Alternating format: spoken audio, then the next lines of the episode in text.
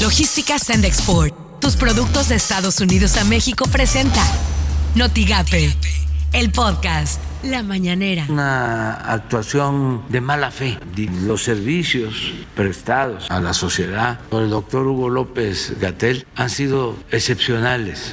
Van a ir secretarios, secretarias a informar y van a venir aquí a informar en qué consiste la iniciativa de ley. Hay un proceso de revisión de estos mecanismos para la protección de periodistas y de luchadores sociales. Está a cargo de Alejandro Encinas, subsecretario de Gobernación. Esto suena en. Noticias MBS con Luis Cárdenas. En Baja California, Átalo Machado Yepes fue nombrado fiscal especial para investigar y esclarecer el asesinato de los periodistas Margarito Martínez Esquivel y Lourdes Maldonado. Se creó además la Fiscalía Especializada para investigar delitos contra periodistas. Por las mañanas, con Ciro Gómez Leiva. Emilio Lozoya se queda en la cárcel. El juez, el juez Luis Antonio Zúñiga determinó que Lozoya va a seguir en la cárcel porque, pues, en caso de darle la libertad condicional, la probabilidad de que se fuera, de que huyera, sería alta. Y por esa razón, Emilio Lozoya se queda en la cárcel. Así las cosas en W Radio. El presidente Andrés Manuel López Obrador aseguró que su gobierno esperará y revisará las recomendaciones de la OMS antes de decidir si aplica o no la vacuna contra el coronavirus a menores de 12 años. Esto al ser cuestionado sobre la recomendación realizada por el Comité Asesor de Expertos de la OMS desde el pasado 21 de enero para extender el uso de la dosis reducida de Pfizer a menores de 5 a 11 años. El mandatario dijo que los responsables del sector salud no le han informado sobre este tema. Imagen informativa con Pascal Beltrán del Río. Los niños y niñas que continúan tomando clase a distancia no solo no aprenden, sino que eh, estas, estas niñas y niños están teniendo una pérdida acelerada de aprendizaje.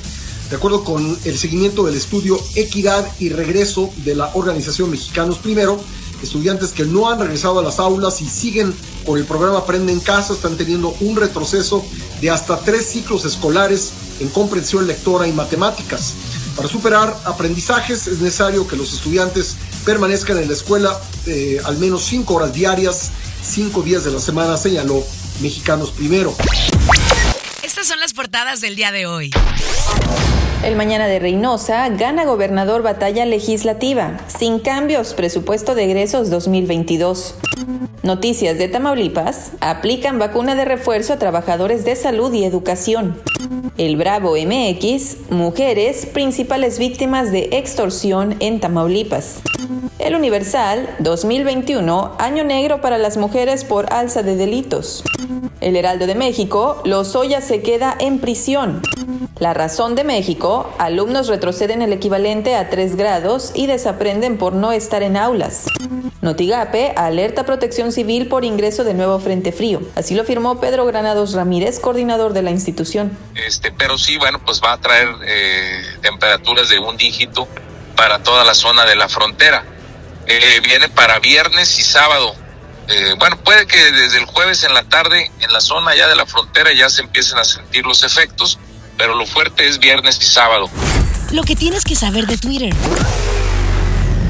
Arroba Expreso Press. 1522 contagios de COVID-19 en Tamaulipas en las últimas 24 horas.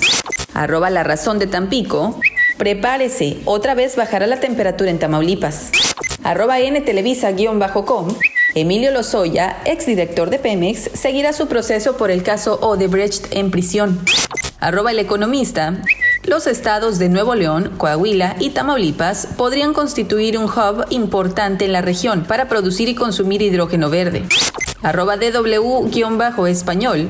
Confirman cadena perpetua para el Chapo Guzmán. Un tribunal de apelaciones de Nueva York desestimó el pedido de la defensa. El ex jefe del cártel de Sinaloa fue sentenciado en 2019 por 10 delitos de narcotráfico, entre otros.